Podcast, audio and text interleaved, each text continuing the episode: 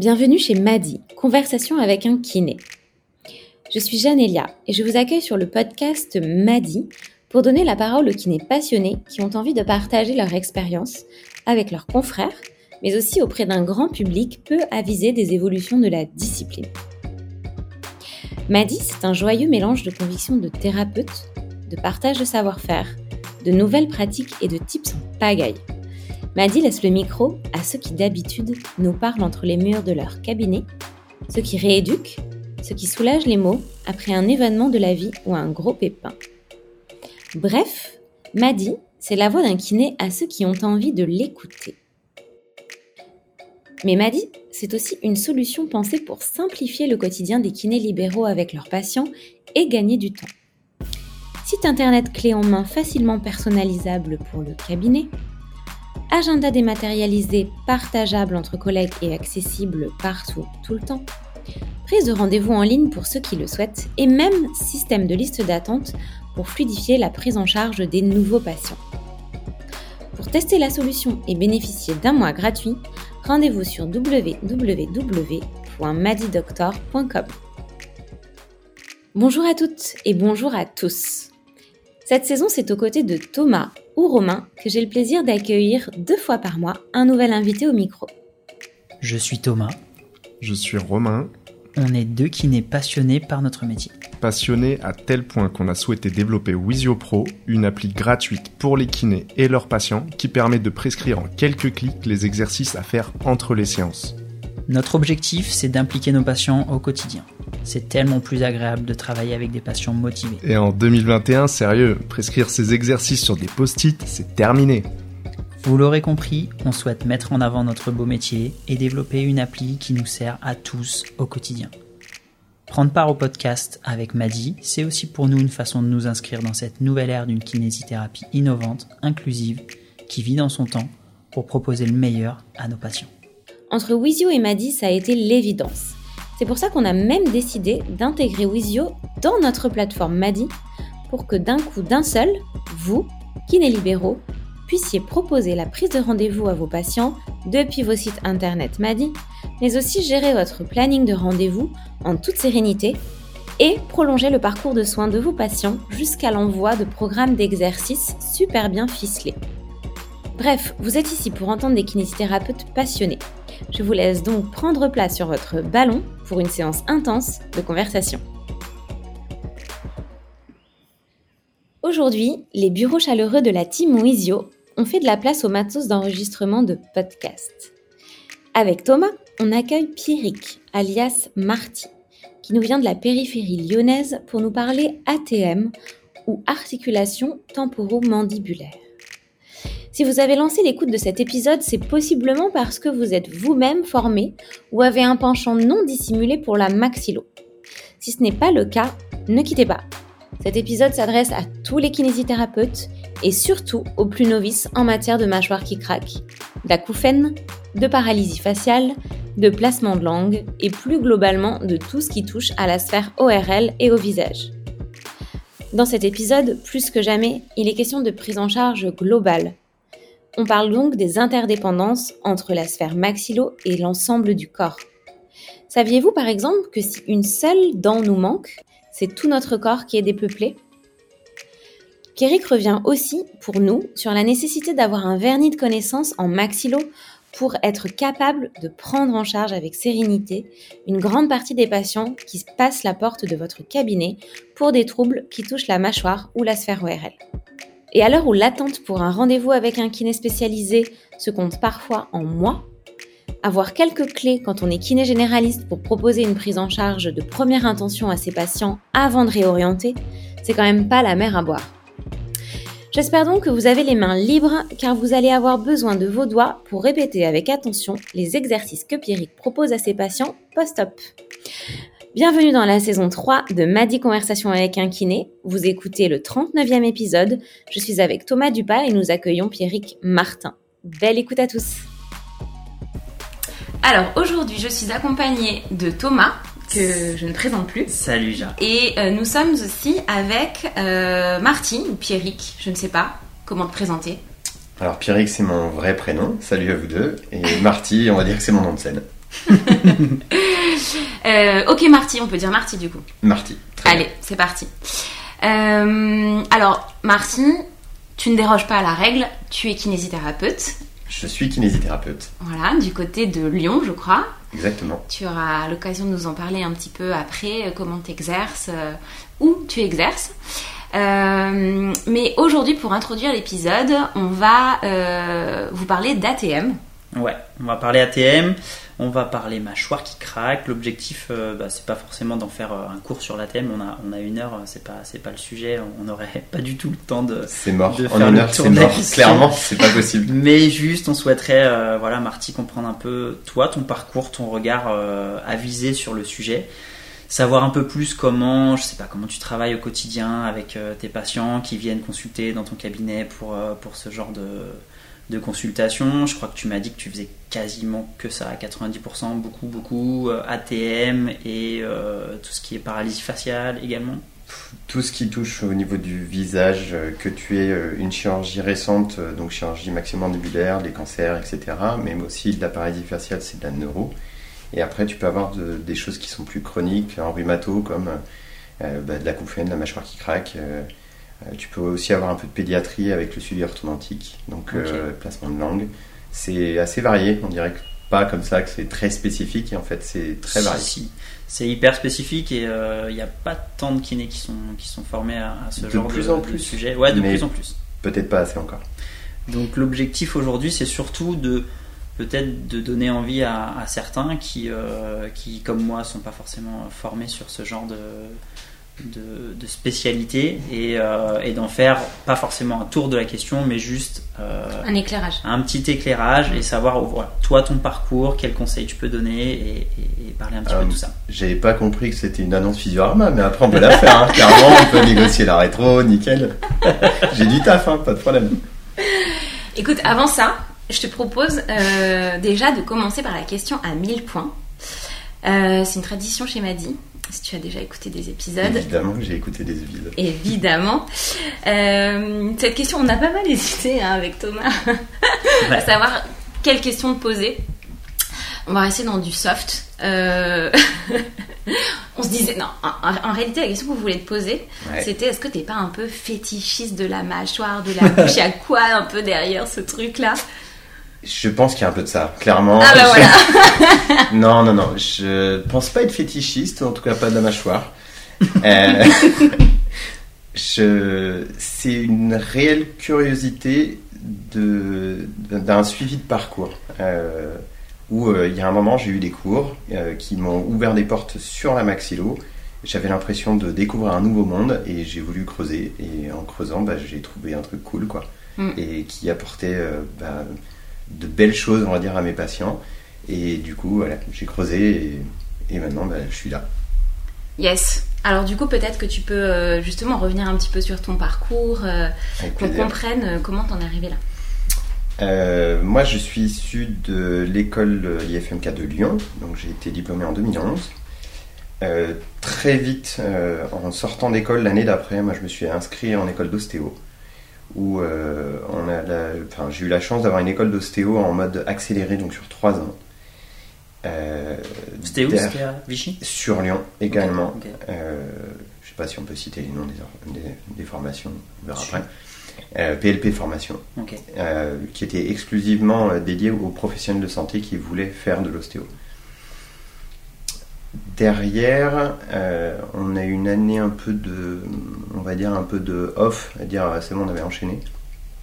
J'avais enchaîné les formations, enfin voilà, kiné, euh, ostéo. On a fait une année off et derrière j'ai fait éducateur sportif. C'est là tout de suite après où bah, pendant ce temps-là m'a fait réfléchir, où ça m'a ouvert des portes avec l'ostéo, la maxillo et tout.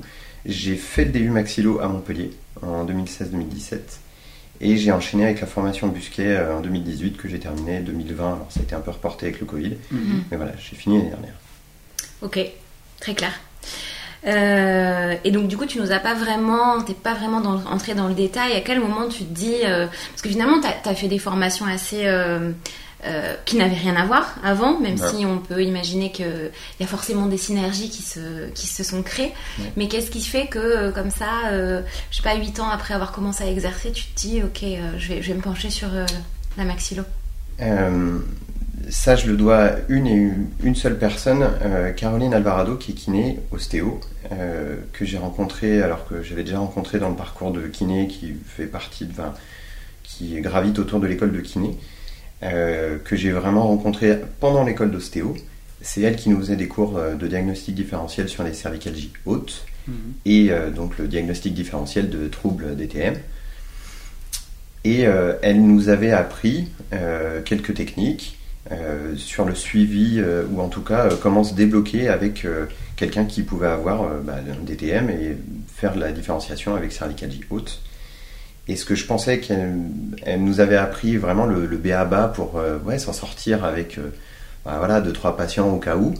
Et c'est révélé euh, bah, ultra efficace parce que euh, j'ai eu une patiente au même moment qui bah, présentait des cas, enfin des signes cliniques qu'on avait pu voir en cours, que j'ai testé et avec des résultats qui étaient top. Donc c'est vrai que c'est resté, c'est resté en curiosité dans le coin de ma tête et je me suis dit à un moment, bah faut que j'aille voir plus loin. Et en discutant avec elle, elle me dit, bah fais- fais des formations, des DU, etc. Ce que j'ai fait par la suite. Et du coup, elle, elle t'avait conseillé d'aller justement sur le DU principalement. Elle m'a surtout conseillé de me former.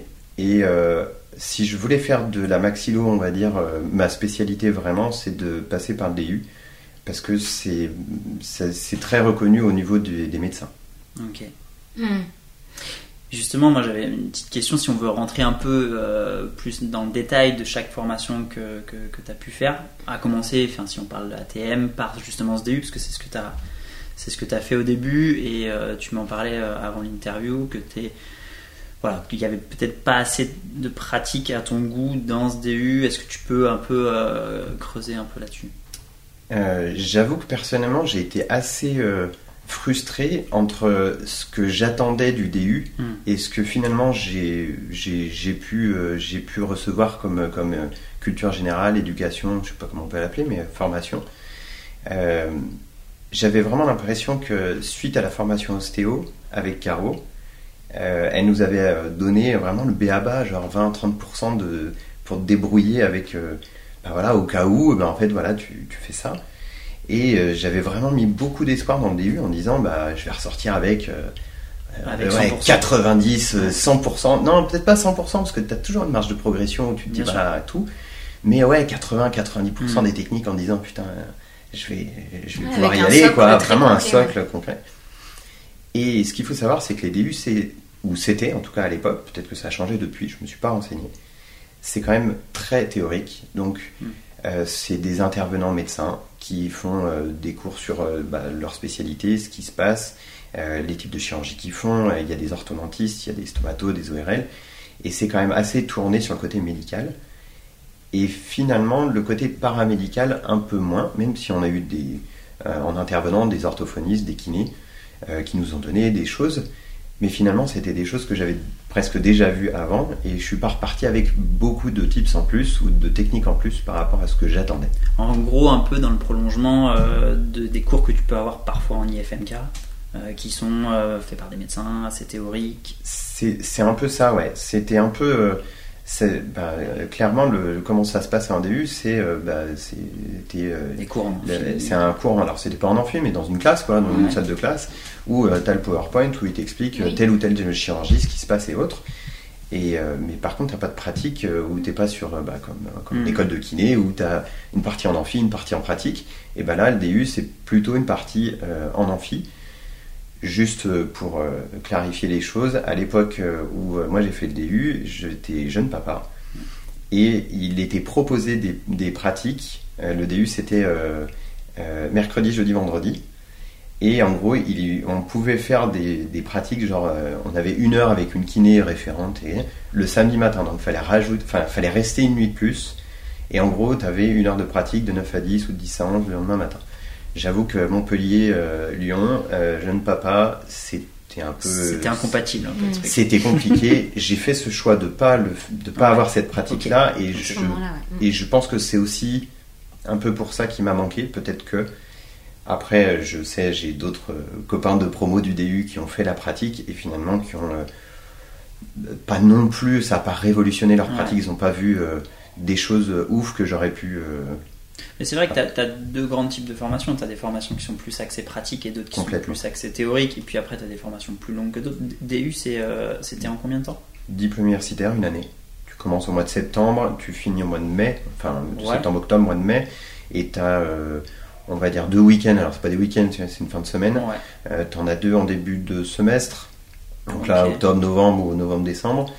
Et puis après, tu en as encore trois ou quatre janvier, février, mars. Et arrivent les partiels avril-mai. Quoi. Mm. Ouais, c'est assez, assez, rapide en fait. C'est assez rapide. Ouais, ouais, c'est condensé. Mais bon, tu le conseilles quand même pour euh, une, quelqu'un qui, euh, qui vraiment découvre, cette, enfin, qui veut découvrir cet univers-là. Ça te donne quand même une base euh, théorique, même revoir tout ce qui est à toute, toute cette région-là. ce qu'on... Oui, en fait, si c'était à refaire, est-ce que tu le referais comme ça? Je pense pas que je le referais à cette, dans cet ordre-là. D'accord.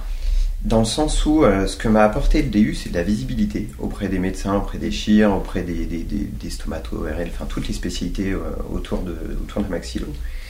Euh, mais en fait, quand je suis sorti, moi j'étais quand même encore jeune diplômé, même kiné globalement, jeune, jeune ostéo encore plus.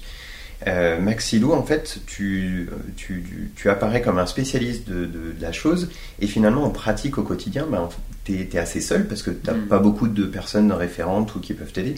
Moi, j'ai la chance, j'ai eu la chance d'avoir Caroline qui était à côté de moi à Lyon. Et euh, du coup, j'ai envoyé des messages parfois en disant, des mails en disant, écoute, je galère. Euh, oui, c'était ton mentor euh, sur le sujet. Exactement, c'était vraiment mon mentor là-dessus. mais je me sentais vraiment pas apte d'un point de vue ouais, personnel. Je me sentais pas le, vraiment à, recevoir tout patient. Mm. Et je pense que le DU, c'est plus l'aboutissement de, de, de, formations que tu peux faire en e-learning et autres et que du coup à un moment tu dis bah ok maintenant j'ai fait tout ça j'ai mm. fait tout ce chemin et en fait j'aime bien ça et je concrétise mm. parce que mm. du coup ça peut me donner encore plus de, de visibilité si c'est le cas personnellement je l'ai fait comme ça je le regrette pas du tout euh, si c'était à refaire bah je pense que ouais je, je switcherais je le ferais peut-être un peu plus tard ok ok parce qu'il y a aussi une histoire de, de, de coût de, des formations euh, as des, tu vois, tu te lances sur ostéo, c'est quand même des coûts beaucoup plus importants. Euh, Busquet, euh, c'est pareil, je pense que c'est pas donné non plus. Un DU, c'était combien? C'était moins cher quand même euh, C'est un prix d'une inscription à la fac. Plus avec un petit plus, franchement, j'ai cherché, on en a parlé à l'interview, j'ai regardé, j'ai pas retrouvé. Exactement, mais c'est une Mais je dirais, globalement, c'est 1000, 1500 euros, on va dire, pour le tout. Euh, bah, après, ça dépend où tu es, il faut rajouter le transport, l'hébergement, etc. mais peu importe, ça, c'est pas, c'est pas trop le problème. Euh, mais par rapport à une formation ostéo, alors maintenant, je sais pas comment ça se passe non plus. C'est vrai qu'une formation ostéo, ça peut être 3-4 fois le prix, facile, à l'année, et c'est pas une année. Euh, Busquet, je crois que c'est à peu près 500 euros le séminaire, il y a 8 séminaires, donc ça fait 4000 euros sur 2 ans. Mhm. Donc ouais, c'est quand même plus cher. Mais après, c'est des formations qui peuvent être aussi prises en charge il y a le, DU en fait. et tout ça, Le DU, je crois, je crois pas qu'il y ait eu une. Euh, si, je crois qu'on avait un petit papier euh, DU, euh, voilà, FIFPL et DPC. Et après, tu as la formation chef d'entreprise. Donc, mm, mm, mm. permet de payer mon impôt. Non, mais c'est vrai que c'est pas, c'est pas une, c'est pas des montants qui sont hyper, hyper importants. Et, et, si vraiment, c'est pour ça qu'on en, en revient à la question d'après.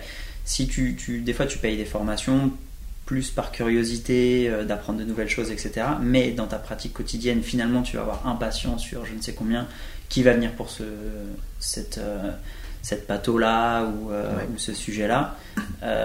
toi, aujourd'hui, t'évalues à, à, à, combien? 90% quasiment de ton activité, c'est ça. Clairement, moi, je, en fait, je, je ne prends même plus de patients en traumato, en rhumato.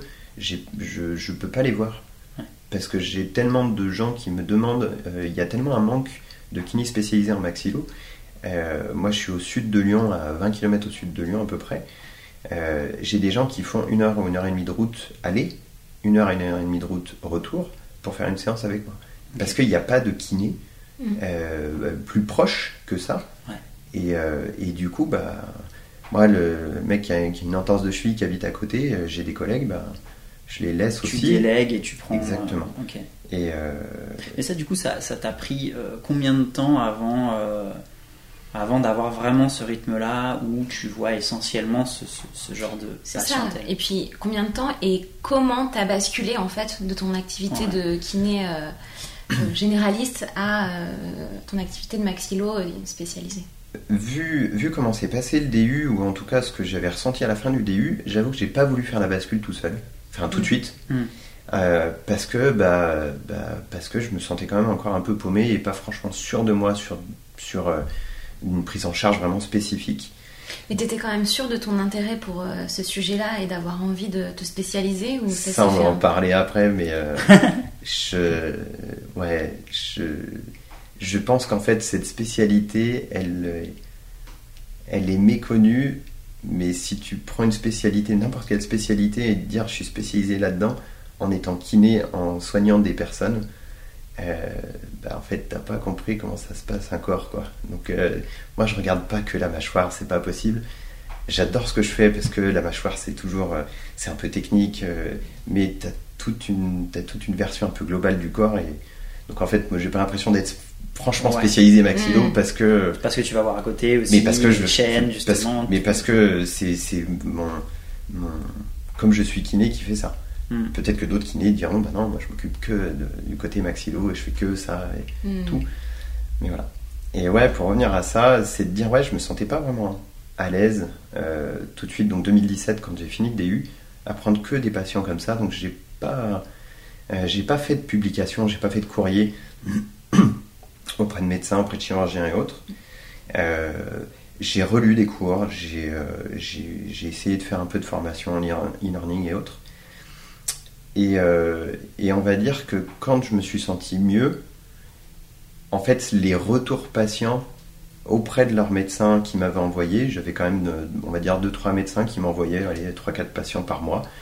Et en fait, les retours et l'expérience euh, bah, que j'avais eue, bah, j'ai magasiné. Il y a des choses qui ont marché, d'autres qui ne marchaient pas ou moins bien.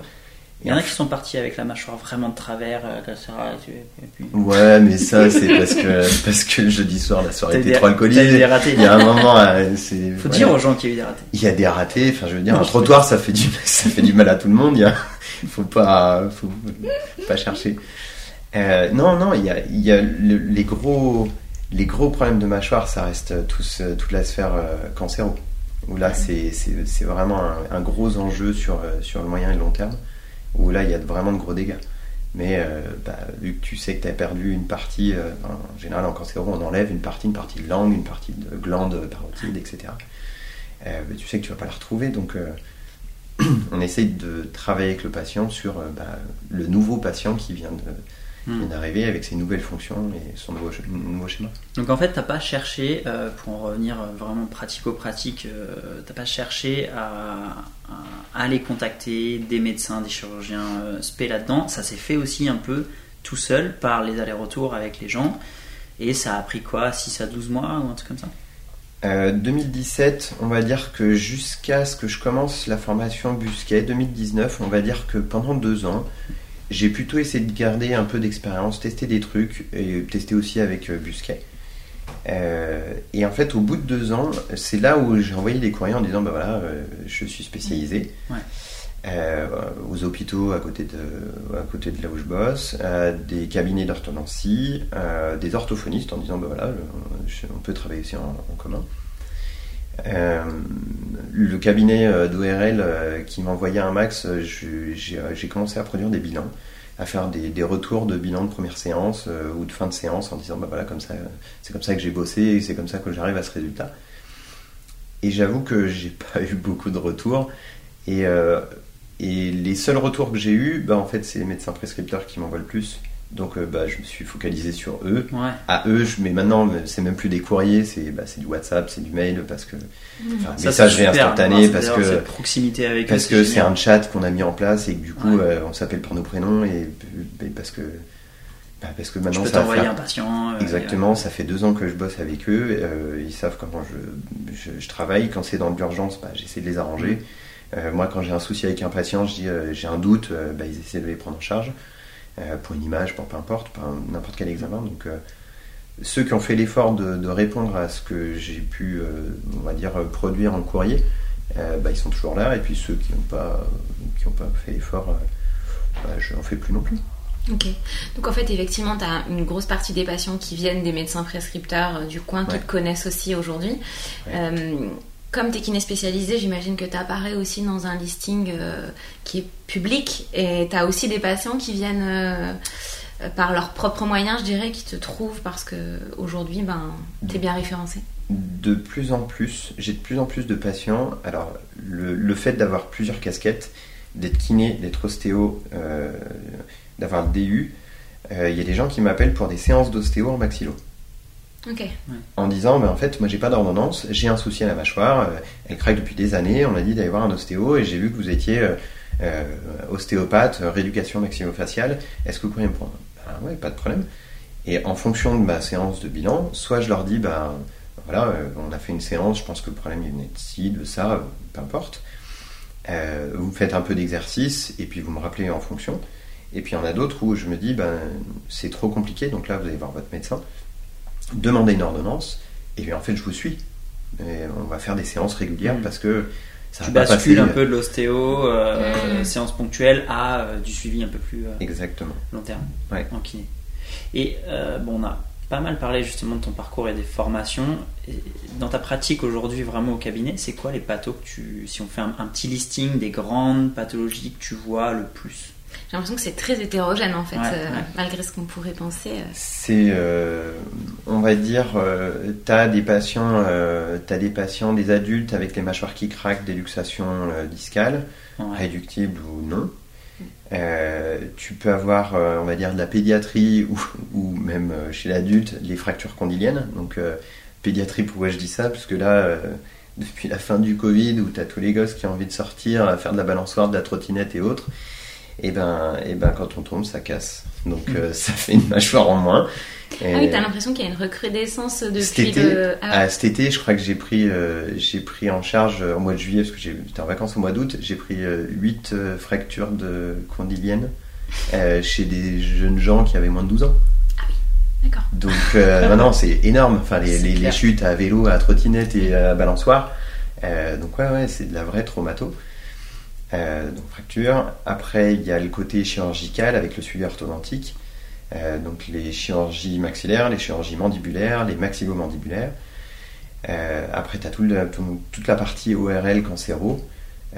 Des cancers de parotide, de glandes salivaires, cancer de langue, cancer de gorge, on enlève l'oropharynx et autres. Après, tu as de la neurologie avec la, ouais, les paralysies faciales, c'est ce qui est le plus.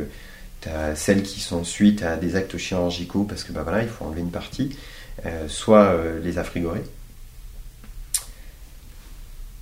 Euh, et après, on va dire, il y a le côté un peu rhumato, plus, ouais, donc la mâchoire qui craque, c'est enfin, ouais, je le verrais plus dans la, la rhumato avec aussi lié les acouphènes. Hmm. Les acouphènes, tu as quand même une partie qui sont que, que tu ne peux pas améliorer du tout, faut le savoir. Il y a une partie que tu peux mais vraiment bien améliorer si tu, si tu, si tu regardes bien au bon endroit. Et, voilà. et après, tu as le suivi orthodontique chez l'enfant, avec le bon placement de langue et tout. Donc euh, là, c'est des jeunes gens qui ont entre ouais, 10 et 20. Quoi. Donc en fait, avec euh, le réseau des, des- Tu peux travailler avec des médecins, avec des chires, tu Ouais. peux travailler avec des orthophonistes, Ouais. avec des dentistes, avec Des des, orthodontistes. ouais. En fait, c'est vachement. euh, Pluridisciplinaire. Ouais, c'est vachement large, quoi. Et même, je vais aller plus loin. Moi, je travaille même avec une, euh, enfin, surtout une kinésiologue. Ok. Euh, je travaille aussi avec une psy. Euh, je travaille avec même d'autres ostéos. Parce que parfois, je peux pas aller voir et, et en fait, j'ai un souci vraiment cervical et je, je le sens et, et ça passe pas avec moi.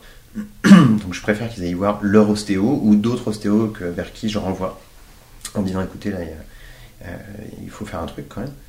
Donc, euh, ouais, ouais, je- c'est c'est vachement pluridisciplinaire. Euh, je travaille même avec une sage-femme vers qui je renvoie, même pour les problèmes maxillo. Ça peut paraître un peu bizarre. Pourquoi? Bah ouais, quel- explique-nous, donne-nous un peu de contexte. Euh, suite à un bilan, moi, euh, typiquement, suite à un bilan, je me rends compte que j'ai, euh, euh, je fais toujours un test de flexion debout, test d'extension debout, et euh, chez une patiente, euh, je me rends compte que j'ai une zone qui bouge pas euh, dans le bas-ventre. Et elle vient pour une mâchoire qui craque avec des acouphènes d'un côté, de l'autre, bilatéral, peu importe.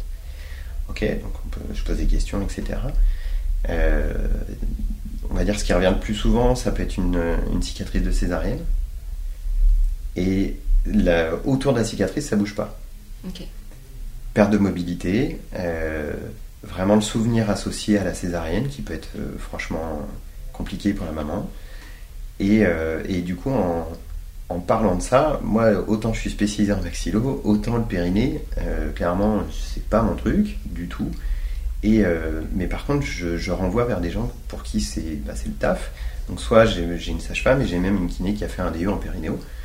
Et, euh, et si jamais j'ai un- une cicatrice sur, bah, sur ce corps en fait qui, qui, qui va pas bien et qui est pas, en- qui est pas complet, qui est pas en harmonie, euh, t'auras beau faire ce que tu veux sur ta mâchoire, sur ton pied, sur autre, ça tiendra pas dans le temps. Et en fait, moi, je déteste ça chez mes patients, c'est de leur faire perdre du temps, et même le mien, mais surtout à eux de dire, ça sert à rien de faire vos exos là, de maxillo, si jamais tout le reste n'est pas bien, parce qu'en fait, on s'attaque pas franchement au bon problème. Mm. Donc, euh, bah ouais, ça m'arrive de renvoyer, ça m'est arrivé de renvoyer vers euh, des sages-femmes. Est-ce que tu peux nous raconter, euh, nous expliquer un peu un exemple vraiment de prise en charge avec euh, un patient qui est, venu consulter Euh, Bon, pas, rentrer forcément dans les détails, mais dans les grandes lignes, qu'est-ce que tu vas regarder dans ton bilan pour, par exemple, une mâchoire qui craque ou ce genre de ce genre de pâteau qui est assez classique finalement. Et qu'est-ce que tu vas aller chercher dans les grandes lignes de ton traitement? Est-ce que tu as pas mal d'exos euh, à faire en autonomie? Est-ce que toi tu manipules beaucoup? Enfin, qu'est-ce que tu appelles manipulation? Euh, Voilà, si tu peux nous faire un petit tour d'horizon, un petit exemple de. D'un point de vue ouais, clinique euh, global, justement. Euh, si jamais on reste là-dessus, sur la mâchoire qui craque, euh, du coup, tu enlèves toute la côté un peu traumato, donc euh, inflammation due à un geste chirurgical et autres, tout. Donc ça reste plutôt de la, trauma- de la rhumato, pardon. Si c'est de la rhumato, ça veut dire que c'est ancré et que c'est là depuis un moment et en fait que ça s'éveille à, un- moment où ça va moins bien. Donc en gros, moi, mon patient, déjà le bilan, il dure une heure. Euh, parce que en une demi-heure, j'ai pas le temps, clairement, de, faire le tour des choses sur mon patient. Je J'y arrive pas. Soit je, je- je dois être vraiment très mauvais ou alors euh, bien trop bavard. Euh, je fais toujours un test euh, pour de la maxillo, euh, un bilan clinique, test de flexion debout, test de- d'extension debout. En fonction de ce que je trouve à ce test-là, bah, je vais regarder ce qui m'intéresse le plus. Je vais quand même demander tous les antécédents, l'anamnèse, etc.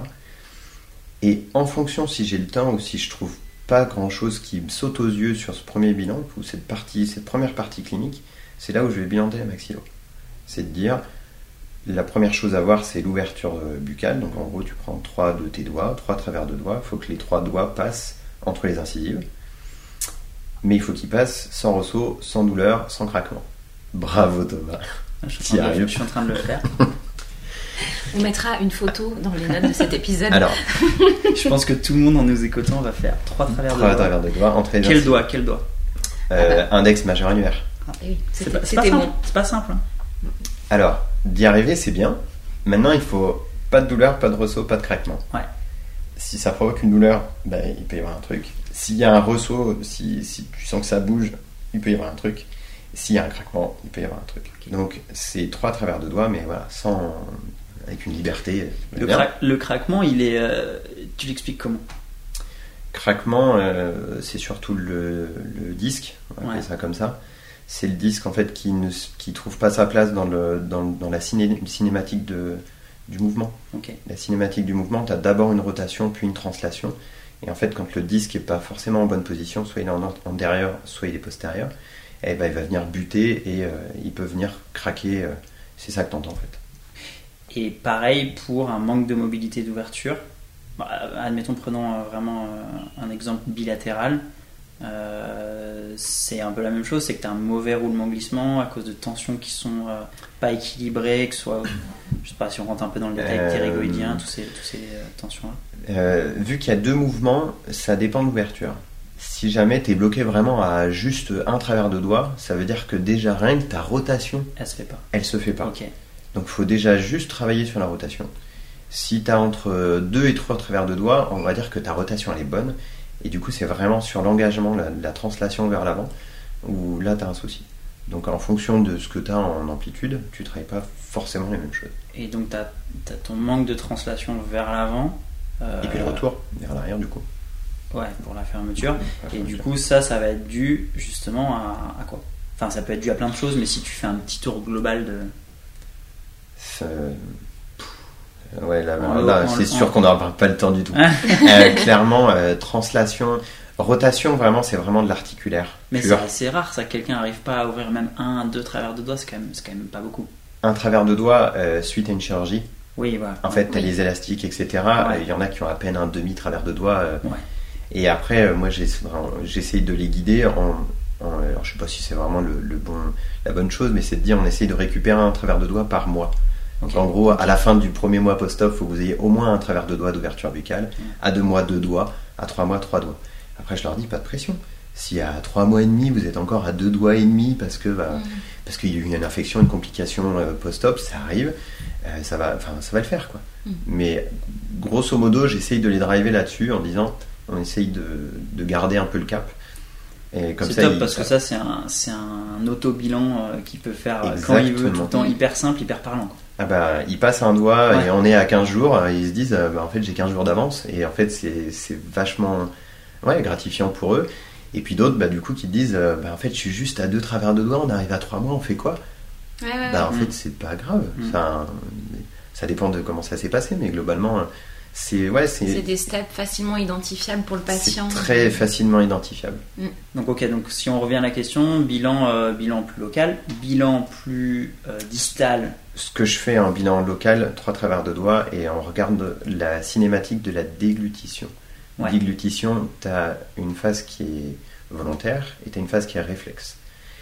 En général, quand la phase réflexe ne va pas, euh, tu es, bien au courant. Enfin, c'est vraiment l'enfer. euh, Les, les- les gens voilà, mangent plus. Enfin, c'est toute la phase qui est au niveau de la gorge. Et on va plutôt regarder la phase volontaire parce que bah, c'est plus facile à traiter. Et c'est là où il peut y avoir un souci. Voilà, vas-y. Essaye d'avaler ta salive. C'est Ça, on, a, ça- on a très envie de se, ça. La déglutition. Très envie de s'auto-tester. s'auto-tester. Ouais. La déglutition, il faut savoir que tu dois pas avoir de mimique au niveau du visage quand tu déglutis.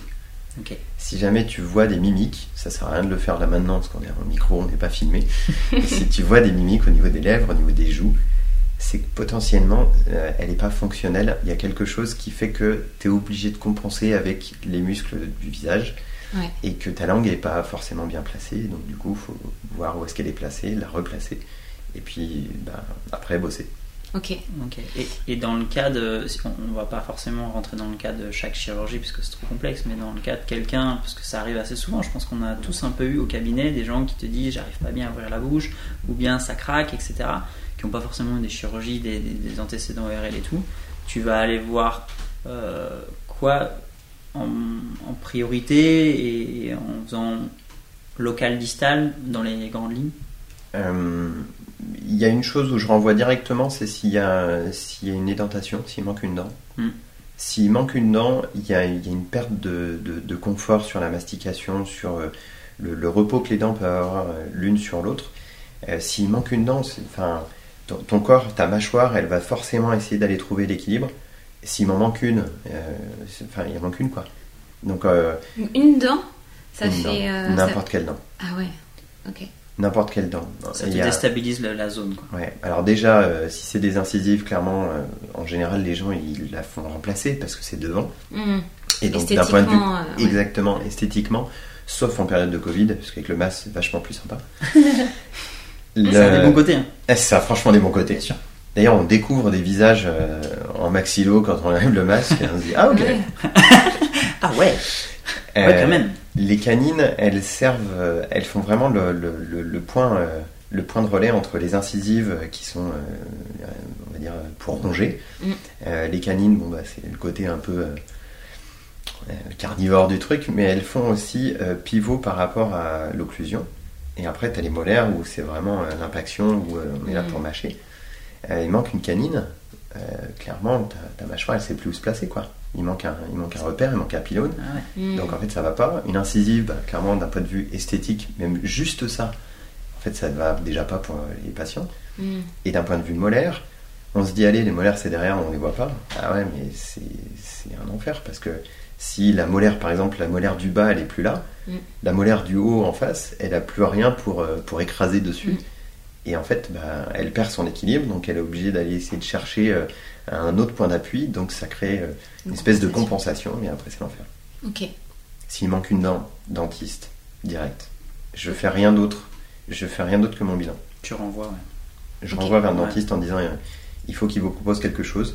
Les implants c'est assez cher, donc euh, je dis bah, en fonction, euh, faut voir ce que ça peut donner. Euh, ça peut être ne serait-ce que euh, voilà, un appareil, un bridge, euh, si jamais c'est possible en fonction de quelle dent il manque. Mm. Mais il faut, il faut, euh, il faut une, un équilibre dentaire. Ok. Ça, Et pendant qu'on est dans les pathos, euh, moi ça m'intéresse de savoir bah, tout ce qui se passe en fait dans la sphère ORL. Je pense par exemple aux personnes qui font de l'apnée du sommeil. euh, Mm. euh, Est-ce que typiquement c'est le genre de patho que tu vas prendre en charge dans ton cam Je n'ai pas rencontré aujourd'hui une patho au niveau de la sphère ORL que je ne prends pas. D'accord. Euh, J'ai une demande euh, aujourd'hui pour un drainage suite à une radiothérapie du cavum.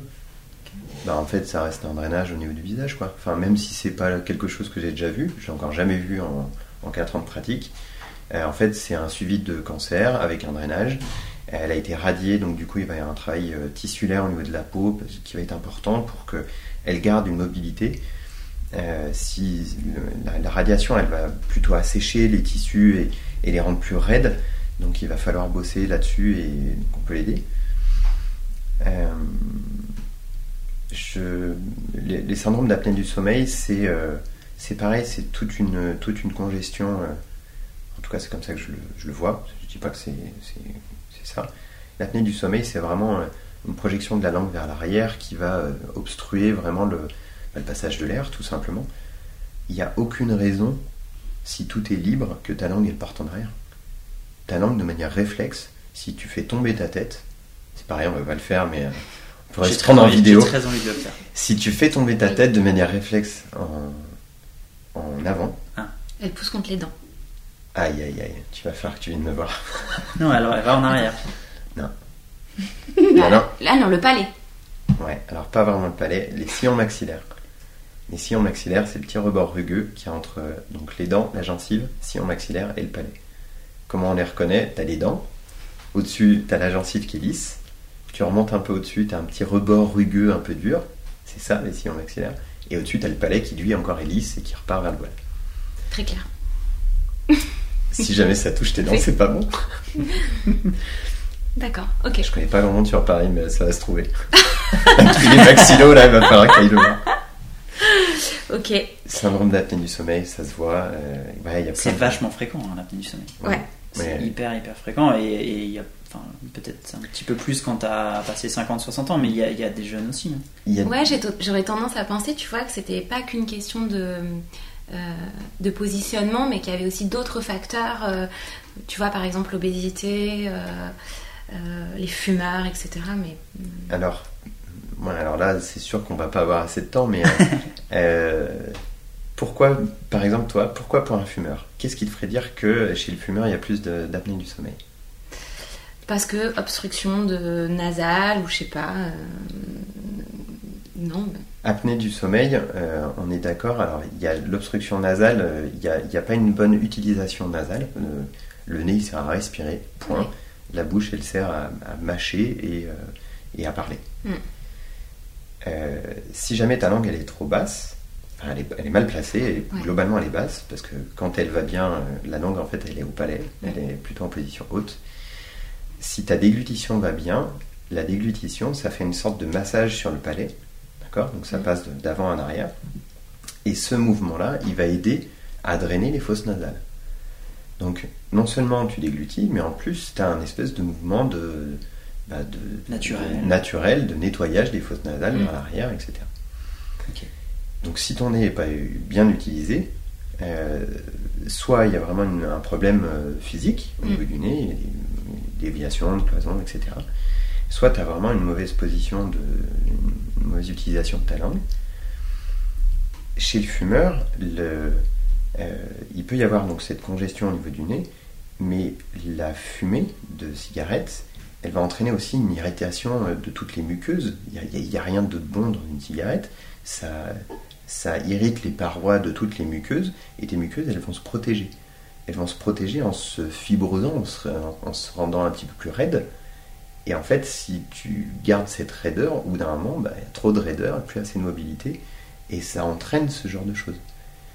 L'obésité, si jamais euh, l'obésité, on va prendre quelque chose de plus assez parlant, si tu as une grosse euh, euh, surcharge pondérale, tu vas avoir beaucoup de pression, beaucoup de tension qui va t'amener vers le bas, d'accord? Enfin, le, le- Mhm. le poids qui va t'amener vers le bas, c'est-à-dire que tu vas emmener en fait l'estomac par le bas, donc du coup l'œsophage, et en fait ça va tracter tout parce que c'est mobile.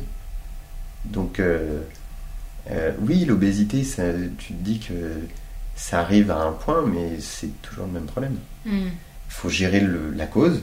C'est sûr qu'un patient qui fait euh, qui a un IMC à 30-35, il faut, euh, il faut déjà passer par, euh, par voilà, un suivi nutritionnel. Mais euh, ou un patient fumeur, c'est de dire bah, il faut qu'il réduise, il faut qu'il s'arrête parce que parce que c'est pas bon. En préparant l'interview aussi, tu m'avais parlé de. Tu vois pas mal d'acouphènes aussi. Ouais. Euh, tu m'as raconté une anecdote avec euh, une patiente euh, qui t'avait fait passer un acouphène en allant voir méga loin. Euh, alors pour le coup, c'était un patient. Alors j'ai un patient euh, méga loin et une patiente un peu plus proche, mais pas du tout à côté. Je fais lequel? Le plus loin ou le plus proche? Les deux. Les deux. Euh, j'ai un patient qui vient en me disant j'ai des acouphènes depuis, euh, bah, depuis des années, mais ça va, ça vient, etc. Et, tout. Ok. Euh, et à l'époque, c'était entre, c'était avant Busquet. Ok. Donc je fais un bilan euh, plutôt euh, simple. euh, Donc Busquet, fais-nous fais un petit, parce qu'on n'a pas trop parlé de Busquet, mais rapidement alors, c'est. euh, méthode Busquet, on ne devrait même plus appeler méthode Busquet parce que c'est voilà, c'est méthode des chaînes physiologiques musculaires. C'est-à-dire qu'il y a un lien entre les différents tissus euh, qui vont engendrer les différents mouvements de ton corps. Chez ce patient-là, je fais un bilan un peu global, pas aussi poussé que ce que je peux faire maintenant. Euh, un bilan maxillo, je regarde, je fais quelques techniques, j'arrive à le soulager, sauf qu'en fait ça ne tient pas. Euh, on fait 3-4 séances, il me dit putain je suis bien, euh, tout va bien, etc. Et euh, on arrête les séances, et il revient genre 3 semaines après en me disant bon bah ça revient et tout. Des deux côtés, les acouphènes. Je sais plus. Euh, je sais plus, je vais pas te dire de bêtises, je sais plus. Surtout à gauche. Comme ça, euh, de, surtout à gauche. Ce patient, et je, je galère, et du coup on, on fait comme ça, on traîne et tout. Et euh, bah, arrive euh, une partie de formation Busquet et autres. Et là, au bout d'un moment, je dis, mais en fait, euh, faut, faut arrêter de m'appeler et tout. enfin, on, fait, on tourne en rond, je fais toujours la même chose. Euh, c'est l'enfer, quoi. Il me dit, bah ouais, mais en fait, c'est- vous êtes le seul à me soulager. Ok. Pour lui, ça devait être l'enfer aussi, parce que des Ah, acouphènes, Et, c'est- Mhm. évidemment. Et là, je dis, bon, bah, en fait, vous savez quoi? J'ai vu un truc en formation, on va tester un truc. Donc là, je refais le bilan en disant, euh, je sais qu'au niveau maxillo, c'est c'est bien, il y a un truc, sauf que ça tient pas. Donc ça pourrait venir de quelque part euh, ailleurs. Et là, je me rends compte que sur son bilan global, eh ben, j'avais, en fait, je lui avais fait un bilan torse nu. Et là, je lui fais un bilan en sous-vêtements. toujours le bas, toujours. Ben, ouais. Et ben, je me rends compte qu'en fait, au niveau des jambes, il y a un truc qui va pas. Enfin, en tout cas, visuellement, il y a un truc qui me va pas. Du coup, bah, je vais tester cliniquement, je regarde et tout. Il me dit, mais euh, vous me faites mal là? Je dis, mais il y a quoi là? J'étais sur son mollet. Il me dit, mais là, non, mais je, je l'ai rompu le mollet, euh, j'ai une, une section et tout, euh, et tout. Euh, il y a 10 ans ou 15 ans, peu importe. Et en gros, j'avais une fibrose. Je j'ai pas fait faire d'écho, donc je peux pas dire quelle taille elle faisait, mais sous la main, j'avais un truc mais tellement dur. Super mal cicatrisé. complètement. Mm. Au niveau du mollet, à gauche, euh, où euh, bah, du coup, euh, il me disait, mais en plus, euh, bah, en fait, j'ai mal au talon de temps en temps, etc. Sauf que bah, il venait pas pour ça, donc euh, bah, du coup, on n'avait pas parlé non plus. Et je dis, bah écoutez, en fait, là, je vois que ça. Donc, on a entrepris tout un traitement de la lésion musculaire, on a essayé de, de défibroser un peu la fibre, de, de lui refaire du muscle un peu différemment, d'excentrique, etc. Peu importe. Et euh, on, a passé, on a passé un moment, il est venu euh, deux, trois fois par semaine pendant au moins 15 jours, 3 semaines, Mhm. ou même plus. Et euh, au bout d'un moment, je dis, euh, et les acouphènes, ça donne quoi? Il me dit, bah c'est toujours un peu là, mais c'est moins, moins, c'est moins pire. Je dis, bah ok, la prochaine fois, on se voit, et je vous fais les mêmes séances qu'on faisait au début, Euh, vraiment sur, sur, bah, sur la maxillo, quoi. Euh, je l'ai revu deux fois, Et après, ça allait bien. c'était fini. Terminé. Bon, je l'ai revu après, il est revenu en ostéo, genre un an après, il s'est cassé la gueule. Mais, bon, mais euh, pour les acouphènes, Moi, ça me, je trouve ça Fini. assez ouf. Tu, tu, tu l'expliques comment? Compensation. Ouais. Sa fibrose a entraîné euh, tout, euh, tout un tas de compensations qui venaient bah, jusqu'à l'autre bout de sa chaîne, on va dire, globalement. Le fait de l'avoir regardé de manière globale, en tout cas d'avoir été trop centré sur le problème au début, ben, j'ai pas vu ce qu'il fallait que je, j'observe et que je traite. Et le fait de l'avoir vu en, en global, ben, c'est là où tu te rends compte que, ouais, le mec qui vient pour une acouphène, en fait, c'est pas qu'une mâchoire, quoi. C'est pas qu'une mandibule. Mais quand tu le questionnes sur son mollet au moment où tu identifies cette fameuse fibrose, il te dit qu'il a une douleur à la marche, il te dit que. Ou, ou c'était Ouais. vraiment. Ouais.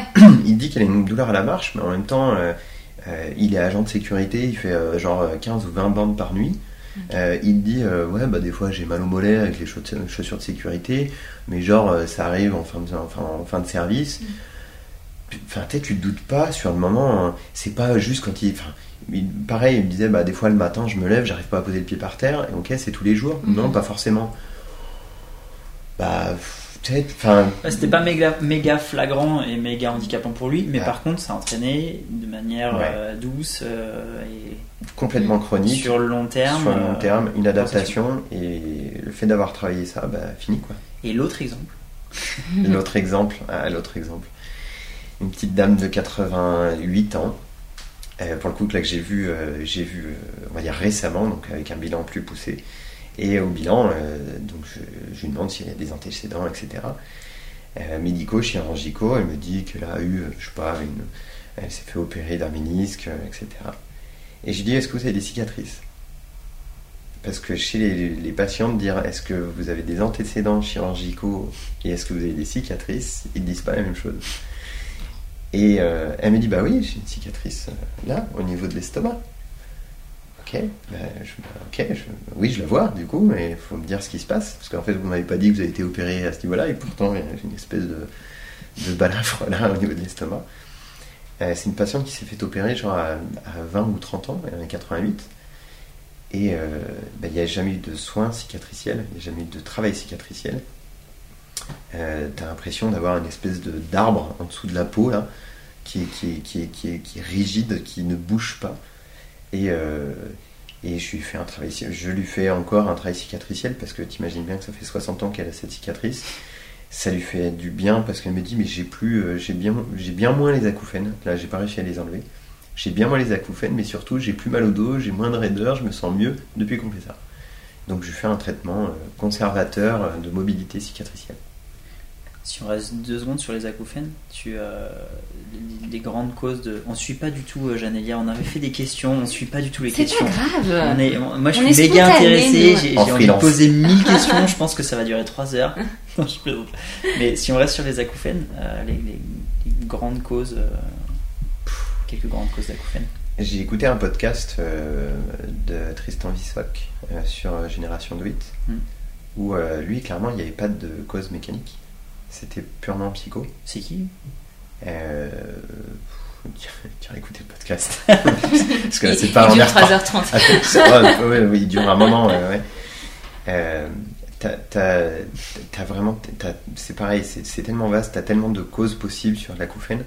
Euh, l'acouphène, elle peut être aussi bien mécanique que, euh, que euh, psychologique, dans le sens où ça peut être ton cerveau qui produit le son, et donc mécaniquement, il n'y a rien. Mm. Donc euh, t'imagines bien que tu fais une IRM, tu fais un scanner, tu regardes tout, tu fais de l'audio, l'audio, euh, tu fais un audiomètre euh, pour voir un peu ce qui se passe, et en fait tout va bien. Et le patient il dit mais, euh, mais en fait j'ai un son là. Hmm. J'ai tout, enfin, de- de- quand je me lève le matin, quand je me couche, j'ai un son toute la journée, voire même toute la nuit. Et Est-ce que ça, du coup, nous, c'est pas, pas, ça va pas être de notre sorte. Ça, ou j'imagine, je sais pas, le gars euh, a eu un coup de feu ou, euh, ou, ou- Eh ben. ou un ingé son qui a bossé avec euh, trop de. ça c'est après ça peut être C'est une, un peu le même peut sujet que les douleurs fantômes en fait. ça peut être une fatigue, un peu le même sujet. Je suis d'accord avec ça, avec toi. Euh, L'ingé son ou euh, quelqu'un qui travaille dans, dans un milieu bruyant, etc. euh, ça peut être vraiment une perte de, de la mobilité du tympan. Et en fait, il va avoir, euh, il va avoir une espèce d'acouphène surdité Euh, mais du coup, avec l'appareillage, euh, ben, je, je bosse aussi avec des audioprothésistes, j'ai oublié de le Mm. signaler, aussi. Euh, avec, avec l'appareillage, bah, du coup, ça, ça, ça, ça couvre, ça masque, ça, alors, ça fait pas tout à fait un bruit blanc, mais du coup, tu, il, il repère certaines fréquences et ça masque le truc. Et ça, c'est vraiment un super confort quand il s'agit de ça. Et tu vois, clairement, j'ai un patient que j'ai revu la semaine dernière et euh, il est appareillé. On a travaillé euh, euh, presque 8 mois ensemble. J'ai refait 3 ou 4 bilans avec lui parce que du coup, ça allait, ça allait pas, ça allait, ça allait pas. J'ai j'ai jamais trouvé la cause physiquement et pourtant, il me dit, et je le vois dans, les, dans le dernier bilan, il a jamais, il s'est jamais senti aussi bien. Je pense que dans les séances, on a fait quelque chose qui, était, qui avait rendu à son corps quelque chose de vraiment très harmonieux. Ça change rien aux acouphènes. Hmm. Ok? Et il est appareillé et tout. Ok. Et ben, il y a des fois où tu te dis, ben, en fait, ça vient pas de moi. Hmm. Et c'est là où, pour le coup, je, je lui ai parlé de l'épisode, euh, parce que je l'ai écouté il y a pas longtemps, et je me suis dit, bah, voilà, peut-être qu'avec cet épisode, il va, il va se rendre, prendre conscience de certaines choses. Euh, et en tout cas, c'est pas avec moi que c'est pas avec moi que je, je vais pas lui apporter la solution. Euh, moi, avec mes techniques kiné, mais par contre, je peux avoir aussi de l'ouverture d'esprit et d'essayer de me renseigner là-dessus et de conseiller bah, un podcast ou euh, d'autres professionnels pour essayer de, de trouver une solution pour lui. quoi. Tout à l'heure, on parlait de prise en charge globale. Euh, on, a, on a évoqué le sujet un peu euh, Ouais. hors micro tout à l'heure. Euh, moi, j'avais envie de te demander aussi quel était selon toi l'intérêt pour des kinés qui sont pas du tout spécialisés en maxillo d'avoir un, un, un vernis, je dirais, euh, un socle de connaissances euh, qui leur permettent euh, finalement de prendre en charge tout type de patient sur tout type de pathos. En quoi c'est important d'avoir ce vernis-là pour toi, selon toi? Et aussi, euh, euh, à quel moment finalement, euh, lorsqu'on n'est pas formé en maxillo, nos compétences s'arrêtent et euh, euh, il faut absolument savoir réori- réorienter? Euh, le socle, tu vois, typiquement, c'est euh, c'est ce que nous avait partagé Caroline Alvarado, donc euh, formation ostéo. Elle nous a donné un socle, mais un énorme socle pour le coup, par rapport à l'étendue de ce que tu peux traiter après au quotidien. Pour le coup, il y a franchement pas énormément de techniques, mais par contre, tu peux l'adapter à beaucoup de prises en charge. Et ça, je pense que c'est important. C'est vraiment important d'avoir une espèce de- d'ouverture d'esprit, de culture G, quoi.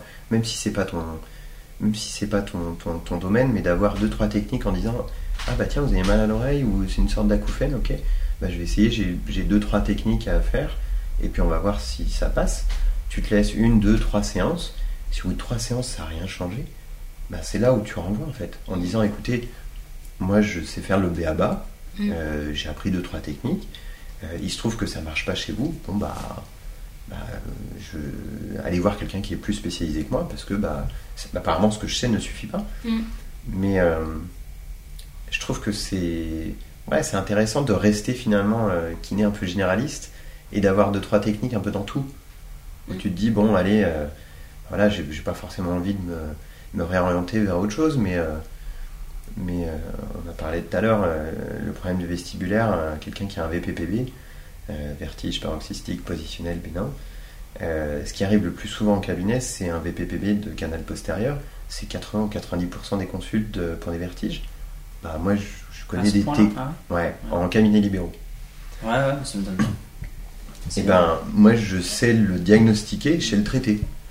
Donc, en gros, bah, tu fais une séance, tu fais deux séances. Si au bout de deux séances, c'est pas passé, bon, bah, tu renvoies vers une kiné qui est formée en vestibulaire, avec les lunettes, avec, le- Ouais. avec la chaise, avec le tout. Mm. Mais en fait, moi, je, je- entre guillemets, j'ai sauvé la vie. Euh, mec, je suis pas Superman non plus, mais euh, il y a des patients qui sont venus me voir en me disant, vous pouvez faire quelque chose pour moi. Je dis, bah, moi, je veux bien tester ce que je sais faire. C'est vrai que ça coûte rien de tester, c'est pas Tu- compliqué. clairement. Bah, pareil pour la maxillo. Euh, tu as une technique ou deux où tu vas venir euh, travailler sur le ptérygoïdien. Euh, tu regardes ce que ça donne, il va te dire ça me fait mal, ça me fait pas mal. Tu le revois une semaine après, alors ça vous a fait du bien. Ah bah ouais, trop, euh, bah, tant mieux. Mm. Pas du tout. Ok, bah, on refait une séance à la rigueur, ou alors euh, bah, on renvoie direct. Tu fais quoi toi Thomas quand tu as un patient qui arrive avec des acouphènes par exemple? Justement, c'est c'est- c'est- c'est un, peu- c'est un peu le sujet. Tu vois, je, sur des acouphènes, je j'en ai pas vu énormément. mais justement sur des, problématiques d'ouverture de, de, de, mâchoire, d'ATM, ou bien des, des, VPPB, enfin ce qui me semble être un VPPB. je teste quelques, jeux, quelques petites techniques et ensuite je renvoie si ça marche pas vers des kinés spécialisés mais, ou des médecins spécialisés. Mais en fait, ce qui nous manque souvent aussi, à tous, je pense, c'est ce fameux réseau. Quoi. En fait, t'es un peu emmerdé parce que t'as mm. ton patient, euh, bon, ben, ça marche pas trop. Du coup, euh, j'ai envie de vous donner une solution, mais je sais pas trop vers qui. Est-ce que toi, tu as des tips là-dessus? Est-ce qu'il euh, y a des registres Bon, après, en, fouinant un peu sur, sur Google, tu, peux trouver, mais c'est pas évident. J'avoue qu'entre le bilan et après les séances maxillo, c'est quand même pas mal de séances individuelles parce que bah, tu, tu, restes quand même avec ton patient, tu as des, quand même des techniques qui sont assez précises, qui peuvent être dans la bouche, donc avec le gant, etc. Alors pour le coup, quand c'est dans la bouche, c'est moi qui parle et pas eux, c'est compliqué. Mais euh, moi, j'essaye d'avoir un peu. Euh, je pense qu'on a tout à apprendre de, quelqu'un d'autre. Euh, fondamentalement, moi, je sais qu'un patient, il, peut m'apporter un truc par son expérience, par son truc, par toute sa vie, son histoire. Et, et si jamais on parle, on peut parler de plein de choses je suis sûr qu'il sera déjà allé voir. Il y en a, il en a plein. Alors surtout en plus pour les acouphènes, c'est tellement vaste. Moi, j'ai des patients qui ça, fait euh, ça fait deux ans qu'ils sont qui sont qui sont comme ça. Ils sont allés voir des, des, des, rebouteux, ils sont allés voir mais des, trucs, voilà, exactement, changer de pays, etc. Non, des trucs fous. Je suis allé voir un mec en Chine, ça n'a pas marché. Et complètement. Et euh, Il y a des gens qui sont prêts à faire des trucs de ah, mais pour, des acouphènes, moi je crois que c'est bien sûr. complètement. Et, euh, et, en fait, en fonction bah, de, bah, de, leur parcours, il y a parfois, euh, bah, déjà, tu as des noms qui peuvent revenir en disant bah, Tiens, vous êtes allé voir qui euh, mm. En kinésio, en ostéo, mm. en, orthophoniste, en orthodontiste et autres. Et quand tu te rends compte qu'en fait, ils sont à 5 km du cabinet à vol d'oiseau, bah, moi perso, je prends le téléphone, j'appelle en disant bah, Bonjour, je, mm. kiné, je bosse ici, j'ai entendu parler de vous, c'est pas la première fois, est-ce qu'on essaie de se rencontrer? Et la plupart du temps, bah, en fait ben, en fait, ça se finit au resto, une bouffe entre midi et deux, ou ah, un bah échange. c'est comme ça. Et euh, bah ouais, non, mais il y a un moment, il faut. Il faut être proactif en fait, aussi pour se le construire ce réseau-là. Euh. Ouais, faut être proactif et après, il faut le nourrir. Mm. Et euh, le nourrir, c'est ce qui est peut-être le plus compliqué parce que bah, après, tu es dans ton quotidien et autres. parce que eux n'ont pas le temps aussi forcément. Mais clairement, moi non plus. Tu vois, de s'envoyer des bilans, de s'envoyer des. Enfin, moi, j'avoue, j'en vois plus. Mm. J'en vois plus de bilans j'envoie un bilan ou même j'appelle ou j'envoie un mail à un médecin quand il y a un truc qui me paraît mais tellement louche. Ouais, voilà. Quand tu as une interrogation. Quand il y a un truc qui me paraît mais, tellement louche, euh, c'est là où euh, en fait je prends le téléphone en disant écoute, euh, là il faut que tu vois un patient, ça me va pas. Parce que parce qu'au bilan ça me va pas, parce qu'au cours des séances ça me va pas. Et tu vois, j'ai vraiment un gros doute. Ouais. Et je pense qu'il y a un truc qu'on a raté quoi. Et pour le coup, c'est le genre de question où tu te dis, c'est limite un drapeau rouge. Quoi. Et euh, voilà, je le fais. Alors du coup, heureusement, c'est pas, je fais pas toutes les semaines. Mais euh, quand je le fais, ben, tu reprends des nouvelles, on, on, se recontacte un jour ou deux, etc. Et puis on reparle d'autres patients euh, qu'on a vus entre temps. Et, en fait, ça se fait comme ça. Hmm on, bosse ensemble, euh, Marty, sur, euh, sur justement de la production de vidéos, d'exercices euh, qu'on intégrera après dans, dans Wizio. Est-ce que tu peux, est-ce que tu pourrais nous, décrire, je sais pas, peut-être deux, trois exercices qui, enfin, quand on a bossé ensemble, je me suis rendu compte à quel point ces exercices sont pas forcément si complexes, si compliqués, mais par contre, il faut que le patient les connaisse. Et, même nous kinés, en fait, voilà, moi, comme je te dis, je suis pas spécialisé du tout sur le sujet. Euh, je sais pas quoi en fait je sais pas je, je, je sais pas quels exercices donner dans quel cas est-ce que tu peux euh, nous donner juste deux trois exemples? Euh, même, même au micro parce que c'est pas évident de les décrire mais on va faire ça on va faire ça comme au cabinet pas de problème mm.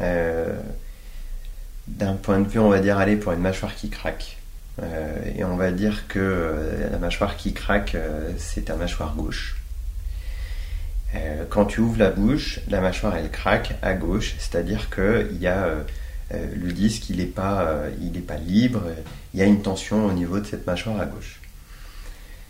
Si jamais il n'est pas libre à gauche, il y a de fortes chances que quand tu regardes en face, la mâchoire elle, elle, elle se dévie vers la gauche et tu montres, enfin ça montre que bah, le, le, trajet il n'est pas sur des rails, il n'est pas tout droit Et le menton, il n'est pas bien centré euh, par rapport au nez euh, entre le moment où tu ouvres la bouche euh, et euh, le moment où tu as vraiment les trois travers de doigts d'ouverture.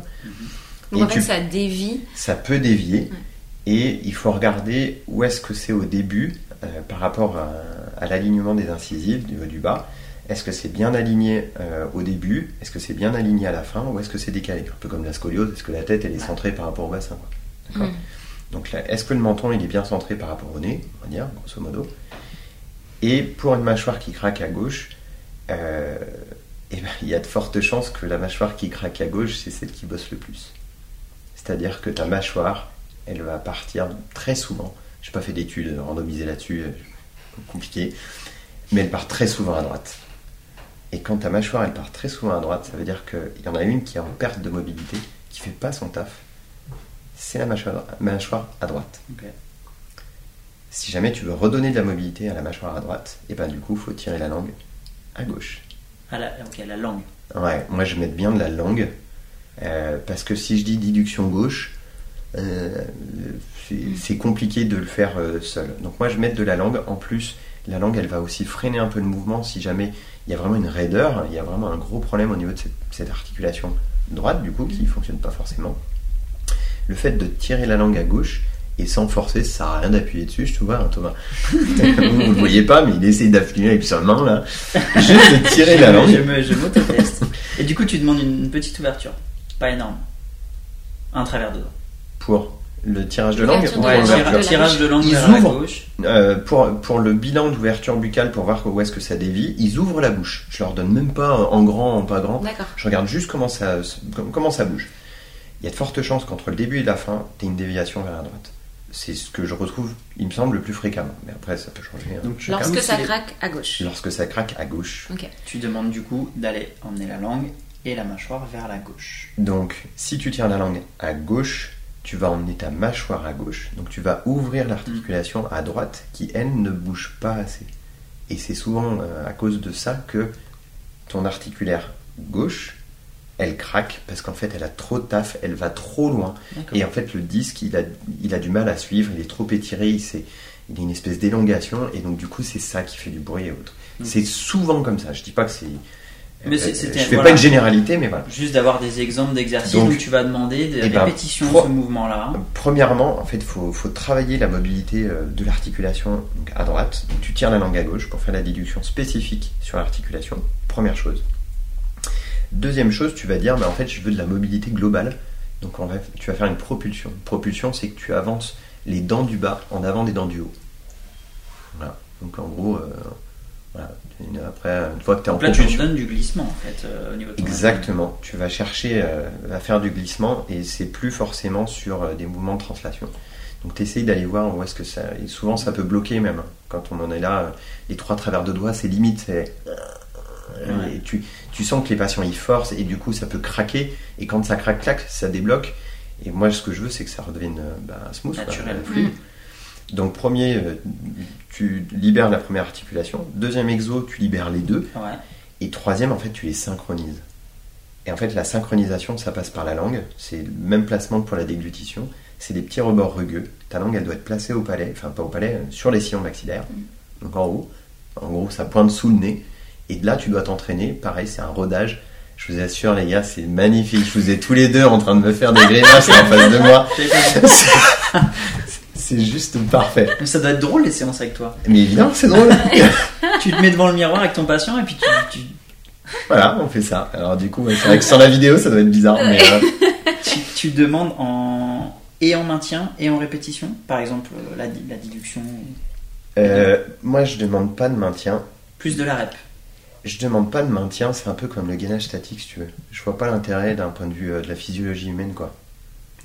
En fait, il n'y a, y a- y a aucun intérêt. Est-ce que tu restes comme ça avec ton menton euh, complètement en Ouais. déduction à gauche Il n'y a aucun intérêt. Euh, c'est de la rep. Il, faut, que- il, faut que le, il faut que le tissu il s'améliore, il faut qu'il reprenne sa place, il faut qu'il se, il se synchronise dans sa cinématique. Euh, Mobilité, mobilité. exactement. Je vois pas d'intérêt au côté statique. Du coup, en parlant des exos, peut-être que euh, on peut parler un peu de CEPO. Ouais, on peut. Euh, comme tu disais Thomas, euh, vous allez vous bossez ensemble en ce moment sur des vidéos euh, maxillo pour euh, Wizio. Mais du coup, peut-être que tu peux nous en dire un peu plus parce que depuis euh, 2019, je Ouais. crois, c'est ça, ça Ça a deux ans maintenant. Ouais. Alors, qu'est-ce qui, qu'est-ce que c'est déjà CEPO Pourquoi tu as eu envie de monter ta, ta petite entreprise? Pareil, on va dépasser le temps là. hein. Mais euh, CEPO, euh, CEPO, CEPO. CEPO, moi je bosse dans un cabinet euh, où on est le seul cabinet de, de- de la ville où on est. On est. Il y a 10 000 habitants et on est 4 kinés. Mm. Sur les 4 kinés, je suis le seul à me déplacer à domicile.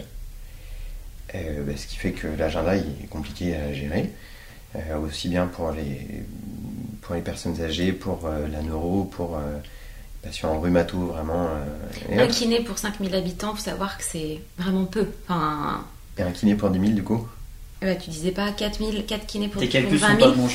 Euh, Il y a 4 kinés et on est, il y a 10 000 habitants. Mais du coup, je suis le seul à faire des domiciles. Ah, pardon, d'accord, ok. Alors évidemment, euh, tout le monde ne vient pas à domicile, mais Tu me Ça- disais, mais C'est la fin de l'épisode, ok. Tu fais ton calcul. Non, je pense, j'ai, ok, j'étais, j'étais pas, Et- ok, j'ai pas les bons chiffres. c'est pas. Euh, Mais, mais c'est ouais, déjà, c'est déjà pas beaucoup. ça fait pas beaucoup. Non. Et, et en fait, bah voilà, tu, comme, comme toute traumato, tu essayes de faire en sorte que bah, les suites de chirurgie, tu essayes de les prendre rapidement et autres. Et 2019, c'est là où ça fait vraiment le plus gros boom pour moi en maxillo. Euh, donc, euh, il y a eu vraiment ce. Alors, j'allais pas voir mes patients à domicile en maxillo, mais vu que j'étais le seul à faire des domiciles, bah, j'avais de la demande à, à domicile. Et j'ai eu beaucoup de demandes en maxillo, genre j'ai eu 30 nouveaux patients pour des chirurgies dans le mois de septembre, quoi, sur de la rentrée. Et euh, j'avais une patiente à domicile que j'allais voir pour une prothèse de hanche, et euh, elle me dit, bah tiens, euh, le chirurgien m'a donné cette feuille avec des stickman pour montrer des exercices, est-ce que c'est bien à faire?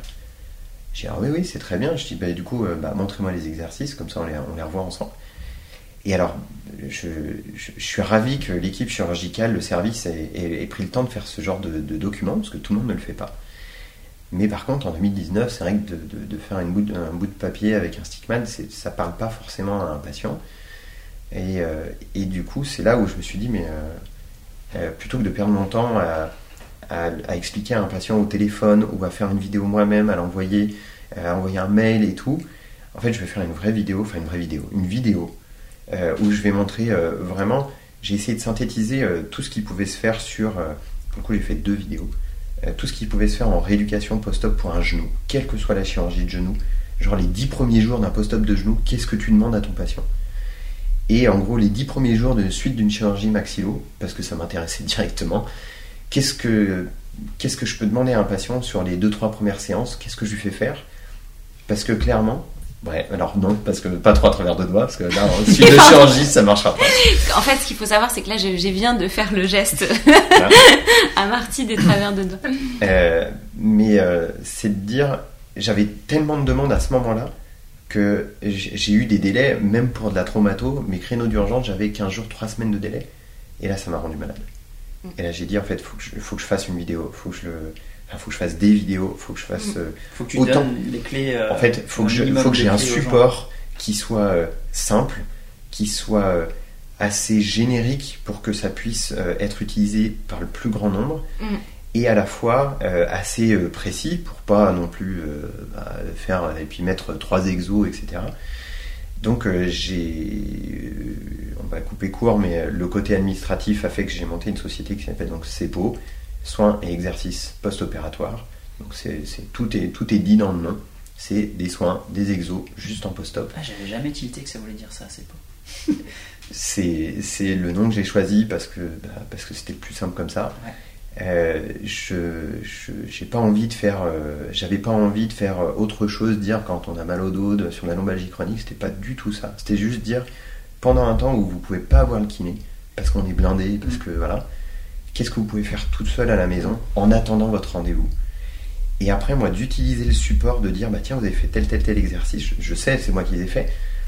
Euh, qu'est-ce que vous arrivez bien à faire Qu'est-ce que vous n'arrivez pas à faire Donc en fait, utiliser le support aussi comme base diagnostique en disant, ah bah vous n'arrivez pas à faire ça. Ok, bah du coup en séance, et ben en fait on va bosser ça. Tu gagnes du temps. Parce que bah moi mon geste technique, euh, bah du coup je vais aller directement à, on va dire à la structure qui, qui fait que ça marche moins bien. Donc tu gagnes du temps fou et, et voilà. Donc c'est pour c'est ça. T'avais fait une vidéo avec euh, Major, avec Major Mouvement pour présenter euh, Cepo? Ouais, l'idée de base, moi j'avais pas envie, euh, ça me va bien d'ailleurs le, le podcast, j'ai pas envie de montrer ma tronche. Euh, J'avais pas envie de montrer ma tronche. euh, Attention, tu seras quand même en photo. hein. Maintenant que j'ai dit ça. Non, euh, en 2019, c'est le même moment où euh, moi j'ai découvert un peu Major et on va dire tous les kinés, mais moins que maintenant, tous les kinés qui étaient, on va dire, publics, qui faisaient des vidéos, etc. Et en fait, j'ai contacté Major pour en disant, bah, j'ai une idée de société, est-ce que tu voudrais pas faire, euh, est-ce que tu voudrais pas faire euh, les vidéos post-op parce que bah, t'es kiné et puis en fait, bah, t'as l'habitude de passer à l'écran et moi j'ai peur de passer pour un con.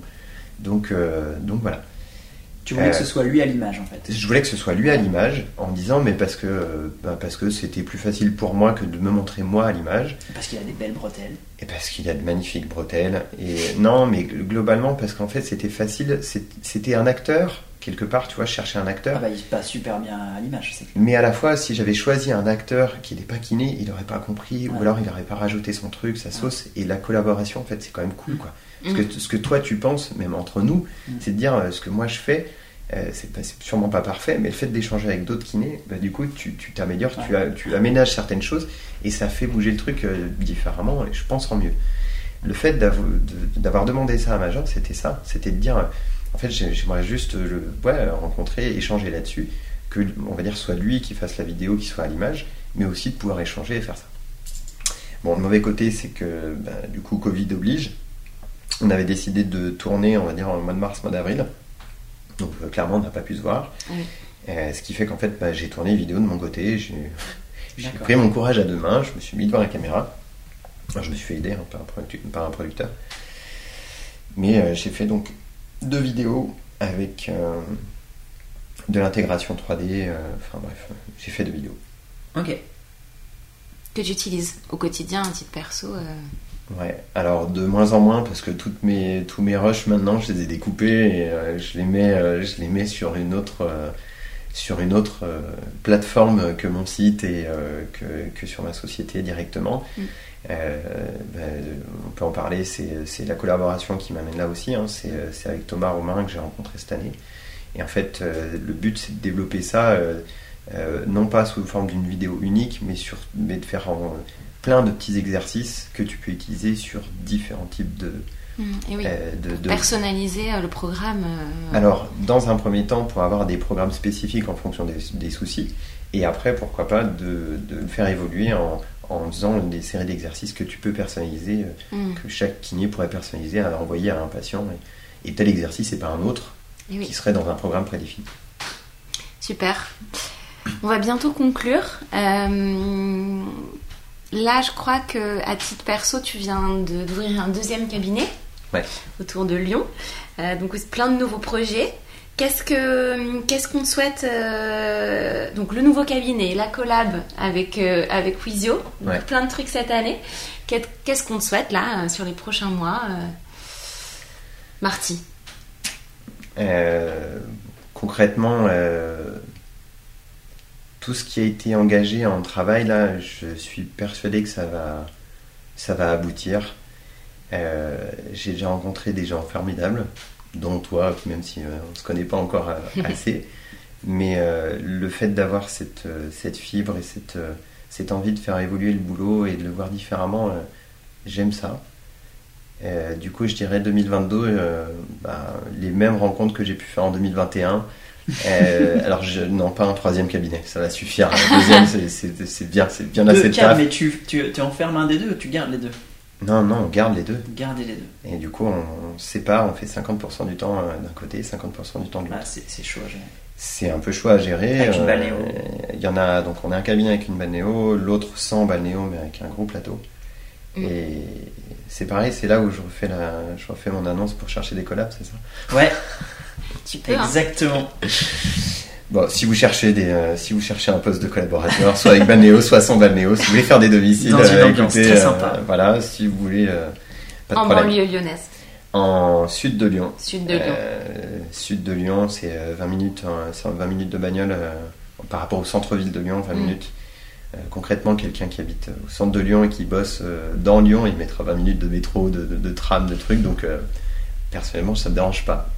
Après, c'est le choix de chacun. je vais pas, je vais pas choisir pour eux. Je vais te poser une dernière, avant qu'on conclue, je vais te poser une dernière petite question, euh, Pierrick. Euh, quel conseil tu donnerais à un kiné qui souhaiterait se spécialiser sur euh, tous ces sujets dont on a parlé, acouphènes, ATM, ATM. sphère ORL, etc. je crois que le, notre plus grande force, et je trouve qu'on l'utilise pas assez, c'est d'échanger. Et tu vois, euh, moi j'aurais aimé, euh, j'essaye de le faire, là on a des étudiants, euh, on a des étudiants qui passent au cabinet pour la formation. j'aurais aimé même un jeune diplômé aller voir un cabinet ultra spécialisé mm. en disant bah tiens est-ce que je peux pas faire je sais pas une demi-journée chez vous voir comment en fait vous faites vous? Alors peut-être que certains, moi je l'ai pas fait, peut-être que certains utilisent leur période post-diplôme pour faire des remplats pour voir justement ça. Euh, j'avoue peut-être que ça, ça m'a manqué. Ouais, mais c'est chaud des remplats parce qu'en fait. Euh, des remplats, tu utilises quelqu'un, enfin, tu, remplaces quelqu'un qui a un, un ordre si pas spécialisé. Euh, Exactement. Et ça sera rarement, voilà, ultra spécialisé. Mm. Mais je dirais bien de, ouais, d'y aller. en fait, d'y aller au feeling et d'appeler un cabinet en disant, bah tiens, ça, ça m'intéresse. Mm. le sport, la maxillo, la vestibulo, la pédia, etc., la neuro. Et de dire, bah tiens, voilà, ça, ça m'intéresse. Est-ce que vous accepteriez de mm de venir, je sais pas, euh, trois demi-journées sur trois semaines différentes, euh, de voir des choses un peu différentes, ou revoir les mêmes patients pour voir un peu l'évolution, même si en euros, il va peut-être pas avoir une grosse évolution en trois semaines, mais tu vois, mm. de ce genre de choses, dire, juste s'accorder un peu de temps, genre 4 heures dans ta, dans ta semaine, d'aller voir quelqu'un, bah, d'échanger déjà avec lui, de voir si c'est possible. Euh, j'avoue que moi, il y a quelqu'un qui m'appelle demain en me disant bah, Je peux venir mais quand tu veux en fait. Mm. Enfin, je, enfin, quand tu veux, ouais, il faut l'organiser parce que. Euh, bah, parce à, que ce podcast, tu vas avoir 20 000 appels. mais, mais franchement, je serais ravi. Non, mais je serais ravi de, je serais ravi de faire partager mon quotidien. Alors la maxillo, je le fais surtout dans l'ancien cabinet, pas forcément dans le nouveau, euh, parce que bref, plein de choses. Euh, mais n'empêche que je serais ravi de, ouais, d'échanger, de partager, ouais. partager ce que je sais. Et je pense pas du tout être omniscient mais juste partager, euh, l'expérience que j'ai. Ouais, et puis euh, tu t'en parles avec euh, passion, et c'est, je pense qu'on l'a bien senti là sur, sur l'épisode de ce podcast. Et du coup, je trouve que, j'espère que, en tout cas moi, moi, ça me donne envie de me former, ça, ça donne envie de découvrir une sphère. En fait, c'est tellement large notre spectre en kiné que, ben, on a tous, on peut pas en fait, tu peux, tu peux pas tout, tu peux pas tout savoir et être sur tous les sujets, mais c'est c'est quand même. Euh, t'es en train de me dire que tu chercherais. T'es en train de me dire que tu cherches une collab C'est ça que t'es en train de me dire Pas de problème. Alors toi, tu, sais que tu seras un peu plus de deux heures hein, parce que euh, du coup, euh, par réunion, ça va être compliqué. super les gars, bah, je crois que on arrive au bout de l'interview. On, aura encore plein de choses à se dire, mais on a déjà bien Merci je, ne trouve, je, ne trouve, plus mes mots ce soir. chamboulé. On a balayé, je suis chamboulée. Euh, ça y est, je, pars à Vienne. Non, euh, pas du tout. non, euh, non, c'était chouette. On a bien balayé ce sujet. On l'avait jamais traité encore mm. au micro de Maddy, tu vois. 40e épisode, je crois. Première fois qu'on parle d'ATM. Ben. C'est une grande fierté de faire ça. Je vous remercie tous les deux. Euh. C'était vraiment chouette. Moi, j'ai appris plein de trucs. Et, euh, C'était très chouette. Et comme je dis, je pense que ça a donné euh, envie à pas mal de, gens de soit de se former, soit juste d'être un peu curieux, d'aller voir un peu sur des petits e-learning ou quoi. Mm. Exactement. maintenant, maintenant, on a cette chance. Je pense l'ère post-Covid, déjà un peu avant, mais l'ère post-Covid, le e-learning, il y a plein de choses. Je dis pas que tout est bon ou tout est mauvais, mais en fait, c'est juste une ouverture d'esprit. Et si après, euh, c'est d'échanger avec des kinés de la région ou d'autres euh, sur certaines choses, bah. Génial. Comment euh, on te contacte, Marty, si des kinés qui nous écoutent veulent rentrer en contact avec toi? LinkedIn, Instagram, les deux comptes sont ouverts, c'est moi qui les gère, pas de problème. Le message est passé. Merci Marty. Merci. On va aller boire une bière. Allez, on y va. Merci. À bientôt à tous. Salut. J'espère que cet épisode de Madi, Conversation avec un kiné, vous a plu et que vous en avez pris plein les écoutilles. Si vous voulez nous aider à populariser ce podcast dans la communauté des kinésithérapeutes, alors pensez à laisser 5 étoiles ou encore mieux un avis sur votre plateforme de podcast favorite. Spotify, iTunes, Apple ou Google Podcast. C'est le meilleur moyen de faire perdurer l'aventure. Et si vous avez envie de venir parler au micro de Madi d'un sujet qui vous anime ou dont vous êtes spécialiste, n'hésitez pas à nous contacter sur nos réseaux sociaux ou sur hello@madi m a d i e. À très bientôt sur Madi.